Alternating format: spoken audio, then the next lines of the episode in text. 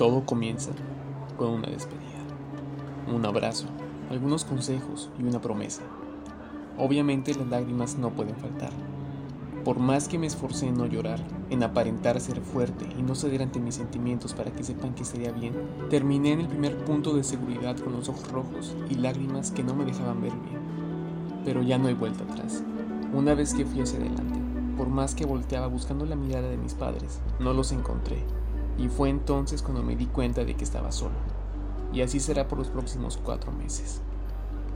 Mi nombre es Héctor Rodríguez y estaré de intercambio en Alemania por un semestre.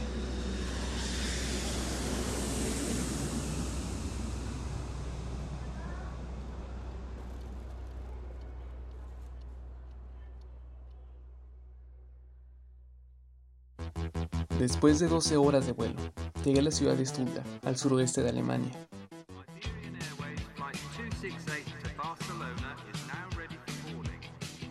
Y desde el primer momento que entré al aeropuerto, me di cuenta de que existen muchas diferencias. Para empezar, las personas siempre tienen prisa. La mayoría de los locales no abren en domingo y durante toda la semana cierran temprano. Muchas personas hablan inglés de manera fluida, hay una gran cantidad de áreas verdes en varios puntos de la ciudad. El transporte es rápido y eficaz, pero ha sido difícil de comprender.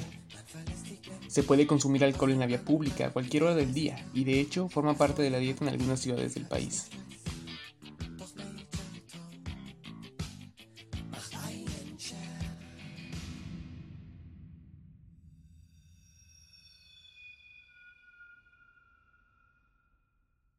Cualquiera pensaría que lo que más extraña cuando estás lejos de tu tierra son la comida, el clima o las tradiciones.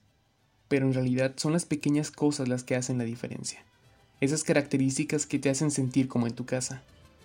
En mi caso son esas interacciones que tenemos día con día. Un saludo de mis amigos, un abrazo de mis papás, un beso de mis abuelitas, una caricia de mi novia. Todo eso que me hace sentir seguro es lo que más extraño.